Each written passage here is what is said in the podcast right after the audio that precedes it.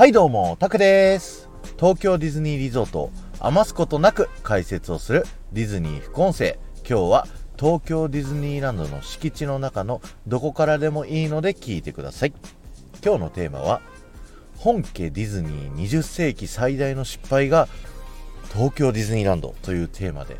お話をさせていただきたいと思います。ディズニーの失敗が東京ディズニーランドってどういうこと？っていうね、はい、そういったお話をさせていただきたいと思うんですけど、この東京ディズニーランド運営してる会社がですね、世界で唯一ディズニーじゃない会社なんですよね。それが株式会社オリエンタルランドという会社になっておりまして、それはディズニー側にね、オリエンタルランドが日本にディズニーランドを持ってきたいですという交渉をしたという経緯があって、あのー東京ディズニーランドができることになるんですけれども、えーその交渉のタイミングでですね、実は本家ディズニー側がですね、エプコットというディズニーワールドの中にある、まあ、テーマパークを作ってる最中だったということで、まあ、自分たちの人員は避けない。そしてエプコット建設にめちゃくちゃお金がかかるから、お金が欲しいという風にね、まあ、なっていたということで、じゃあ東京ディズニーランドはフランチャイズ、えー日本のオリエンタルランドに任せて自分たちはお金を一銭も出さないその代わり売り上げのマージンを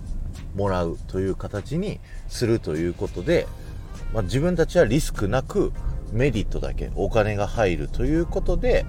承諾を得たというふうになっているんです。でですねようやくディズニーランドがオープンしてですね、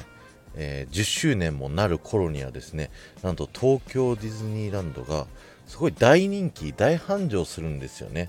でアメリカのディズニーの誤算としてはですねあの日本とアメリカの文化の違いというものがありまして、えー日本人はすごいお土産をたくさん買う文化なんですよね。あのーよく日本のパーク行くのと海外のパーク行くのと、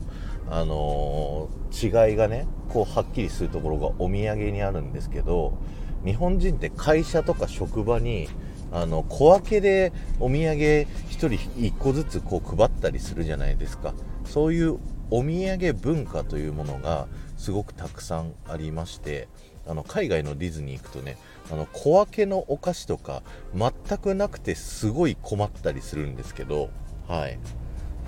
そういった感じでですねあのお土産の文化がすごい違ったんですよね。あの海外アメリカのお土産文化っていうのはせいぜい家族が遊びに行ってその思い出としてなんかグッズをちょっと買うっていうぐらいだったのでこんなに日本人がお土産買うと思ってなかったのでお土産に対するパーセンテージマージンがですね低く設定されてたんですよね。それによってオリエンタルランドというものはお土産によってめちゃくちゃ儲けを得ることができましてですね東京ディズニーランドが10周年になる頃のスピーチでですね当時のアメリカの本家ディズニーの CEO マイケル・アイズナーさんがですね、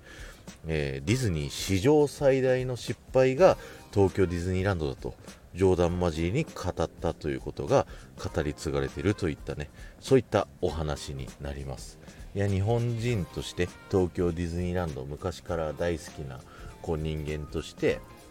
こう東京ディズニーランドがすごい人気で世界からも注目されてる。でディズニー本家からも最大の失敗が東京ディズニーランドなんですっていう風に言われたらすごいねなんか誇り高いですよね。という今日はエピソードをお話しさせていただきました。